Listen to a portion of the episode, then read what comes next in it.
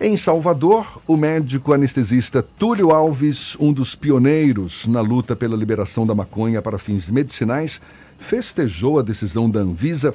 O médico, que também é professor da UNEB, é nosso convidado aqui no Isso é Bahia. Seja bem-vindo. Bom dia, doutor Túlio. Bom dia, Jefferson. Bom dia aos ouvintes da Tarde FM. Acho que uma grande dúvida que paira na cabeça de muita gente, a partir da liberação desse composto derivado da maconha, é se o canabidiol produz algum efeito psicoativo ou dependência como a maconha. É o caso? Não, não é o caso. Eu já sabia que a resposta é não, mas acho que tinha que perguntar, né? Sim, sem dúvida. Nós poderíamos, assim, de forma mais pedagógica, dividir aqueles derivados da cannabis em, em duas, dois extremos, do ponto de vista dessa sua pergunta, que é a ação psicoativa. Sim. O THC e o canabidiol. O, o THC sim, né? É o, o, o é THC sim, é o tetaídro, né? Canabinol. Essa substância, ela atua, ambas atuam sobre receptores que nós temos, tanto no cérebro, como também perifericamente, né? no tecido nervoso central, sistema nervoso central e periférico. Observe que para essas duas substâncias produzirem determinado efeito, como por exemplo o efeito de analgesia, além do efeito psicoativo, é, elas precisam atuar nesses receptores. O que é mais interessante é que já há algum tempo a ciência já identificou esses receptores e nós chamamos eles de receptores canabinoides. Uhum. São CB1 e CB2. Tudo começa aí, Jefferson. Então, se uma droga atua sobre esse receptor e ativa esse receptor 100%, ela tem 100% de efeito. Uhum. O THC, por exemplo, atua sobre os receptores tanto CB1 como CB2, já temos dois já muito bem identificados, e quando ela atua, ela ativa 100% esse receptor. Já o canabidiol não. O canabidiol, quando atua, ele tem um efeito 100 vezes menor do que o do THC. Uhum. Por isso que se diz que uh, o THC produz esses efeitos psicoativos e o canabidiol não.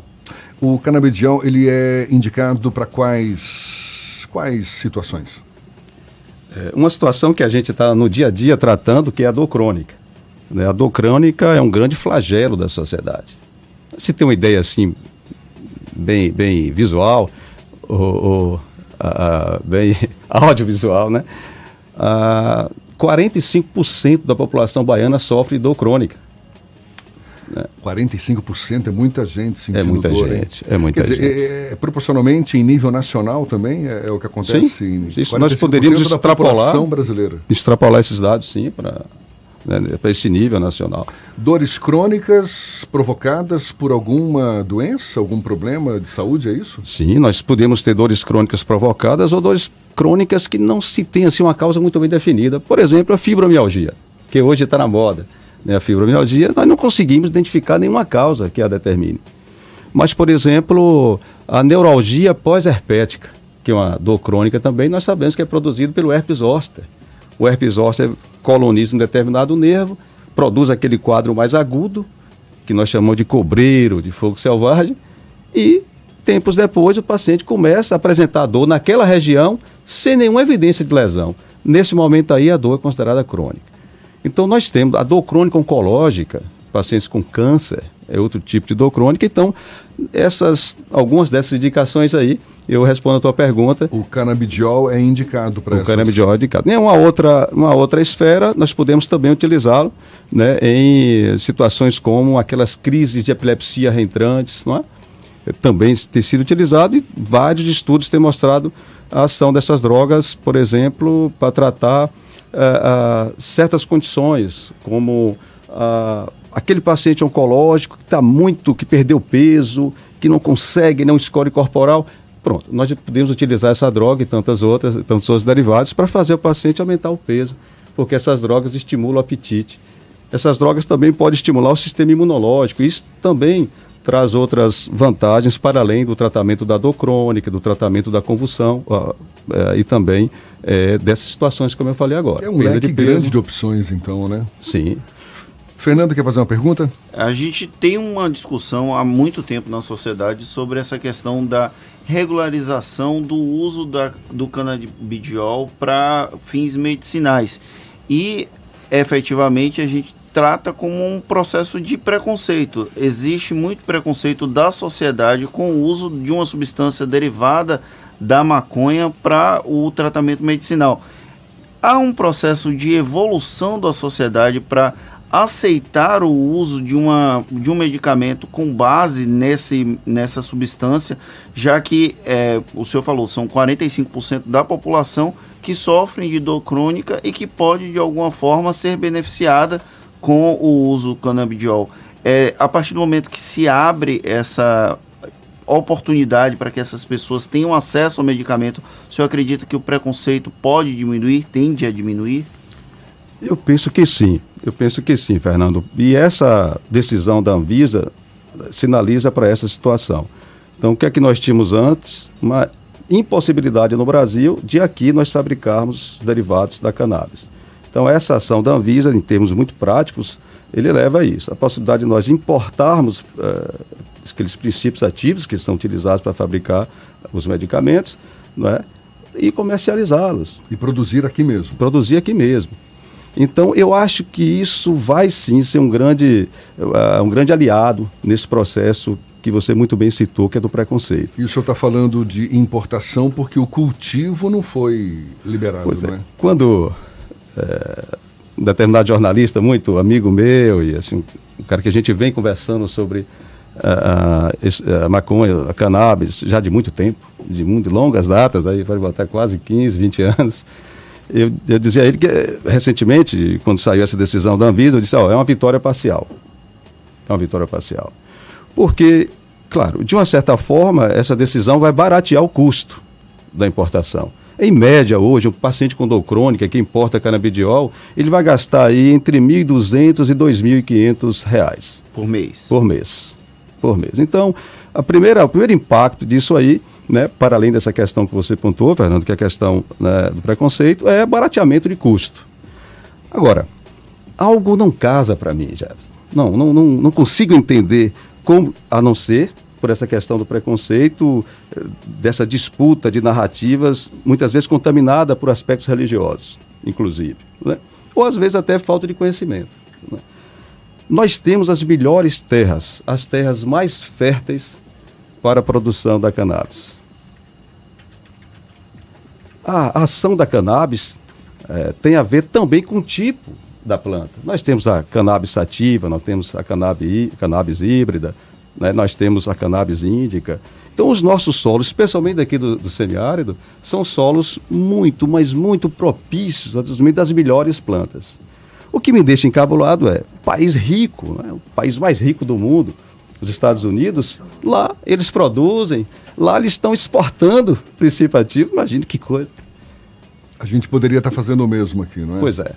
Agora, isso eu acho que a grande discussão é porque abre a possibilidade de o plantio fugir do controle, não?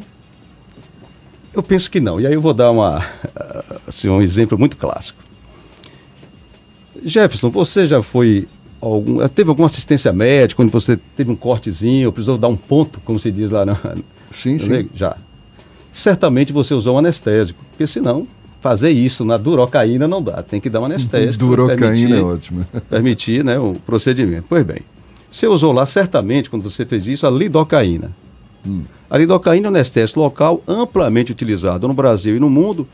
E você sabe de onde, qual é a história da lidocaína? De onde é que ele vem? Cocaína. Pois é, da cocaína.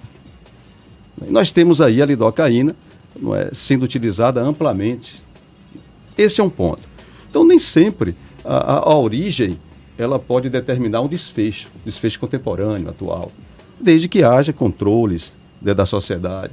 A sociedade muitas vezes gasta o seu recurso, o Estado gasta o seu recurso de forma muito, vamos dizer assim, imprópria.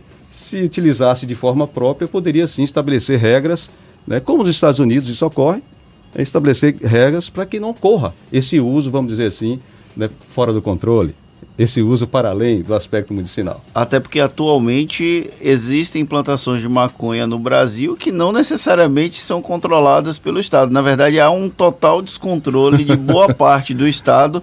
Estado que eu falo não é Estado da Bahia, tá, gente? É União, Estado e municípios que não têm o controle. Existe a plantação de maconha, ela continua existindo independente de regulação ou não. E esse processo de liberação para uso medicinal pode, de alguma forma, regular esse mercado que hoje existe na clandestinidade. Estou errado, professor? Eu vou pedir para o doutor Túlio Alves dar sequência a esse papo já já. Professor Túlio Alves, professor da UNEB e médico anestesista, conversando conosco sobre a liberação do composto canabidiol, derivado da maconha. Agora, 22 minutos para as 8 na tarde FM. Obrigado, Thaís. Agora, 7h45, a gente retoma a conversa com o médico anestesiologista Túlio Alves, também professor de farmacologia da UNEB. Ficou uma pergunta no ar, a gente conversando aqui sobre a liberação da maconha para fins medicinais. Qual foi a pergunta, seu Fernando? Eu perguntei ao professor se ele concordava que, ainda que haja a proibição da plantação da maconha, a plantação da maconha continua existindo de maneira ilícita e isso não contribui em nada com a pesquisa, com o desenvolvimento de fármacos a partir do canabidiol, a partir da maconha, se ele acredita que esse processo de regularização da plantação da maconha do, da cannabis, na verdade, vamos tratar da forma científica, poderia de alguma forma contribuir para o avanço da medicina e da própria ciência no Brasil. Professor. pois é, acho que a liberdade ela é muito importante, Fernando, ela é fundamental e o pesquisador tem que ter liberdade para pesquisar e apontar para a sociedade os melhores caminhos. Acho que essa é uma das funções de quem pesquisa, né? Quem pesquisa não é só ganhar o dinheiro dele, e viajar ou sei lá fazer qualquer coisa. É exatamente produzir né? avanços, produzir benefícios para a sociedade.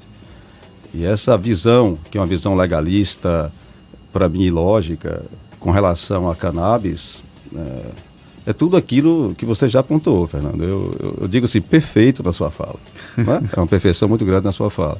Tem uma certa hipocrisia nessa nessa nesse julgamento que se faz em relação à cannabis. Não, porque, por exemplo, ah, pode aumentar a dependência química, ah, pode aumentar o número de, de usuários da maconha.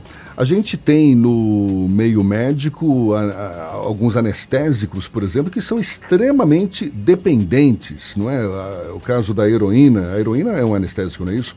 A dolatina. aliás, heroína não, eu quis falar foi foi morfina, morfina, morfina, heroína Perfeito. não. A idade, a né? morfina, um difícil. É, aquele anestésico que o senhor citou também que é derivado da cocaína. A lidocaína. É, é, a, a, não é a endorfina que é derivado do, do ópio? É, a, a, endorfina, a endorfina, Jefferson, é um, é um, opioide endógeno, ou seja, é um opioide que nós temos dentro de nós mesmos. Olha A morfina que é da, do ópio. É, a foi, morfina eu, eu misturei tudo, ópio. endorfina com morfina. não, não, não. É morfina. A morfina que é derivada do ópio. Sim, isso, é isso, isso, sim. isso, E a morfina tem se constituído na principal medicação para o tratamento da dor crônica. Não tem uma outra medicação mais importante e barata para se tratar a dor crônica como a morfina e ela produz, mas muito mais dependência física, psíquica, síndrome de abstinência do que os derivados da cannabis. É, é algo assim estonteante. É, a, a diferença é muito abissal, é muito gritante. Não é? Ah, muita, eu, eu sempre digo assim, para poder sinalizar a, a, fala, inclusive a fala do Fernando e coroar aqui a fala do Jefferson, que é exatamente a maconha pode ser utilizada como porta de saída de dependentes químicos. Como assim? Então, estão sendo aí já pesquisados determinados derivados canabinoides que atuando sobre aqueles receptores que eu falei, o CB1, CB2, eles podem então contribuir para tirar o indivíduo da dependência, da dependência de opioide, da dependência da cocaína. Uhum. É? Então, é, na minha concepção, a maconha ela, e os seus derivados, ela é porta de saída e não porta de entrada para dependente químico. Professor, para a gente encerrar, de que forma o paciente poderá ter acesso ao canabidiol? Com essa mudança agora da Anvisa, que é, apesar de eu entender que é uma vitória parcial, as farmácias brasileiras já poderão disponibilizar, desde a, a decisão da Anvisa e conta 90 dias, as farmácias já estão disponibilizando né, a, os derivados né, da maconha, os derivados canabinoides, por enquanto inclusive importados, canabidiol. Importados. Por enquanto importados. Por enquanto. Mas como eu falei, nesse ato aí de 90 dias, as nossas farmácias, com exceção das farmácias de manipulação, que elas não, não, são, não estão autorizadas né, dessa decisão da Anvisa, mas com exceção das farmácias de manipulação, todas as outras farmácias poderão ter, já, os pacientes já vão encontrar nelas os derivados canabinoides. O senhor espera uma, uma redução do custo de quantos por cento? Já é possível fazer algum tipo de estimativa nesse sentido? Se nós, Fernando, tivéssemos a possibilidade de estarmos aqui produzindo, ele falaria isso com muita segurança, aí, em torno de quase 80% de redução de custos. Mas, como nós estaremos dependentes aí da importação de princípios ativos e o dólar dessa escalada que está, aí eu não posso te responder isso com precisão. Mas certamente vai haver sim uma redução de custos. Professor de farmacologia da UNEB, médico anestesiologista Túlio Alves, conversando conosco. Muito obrigado e um bom dia para o senhor. Eu que agradeço. Bom dia a todos.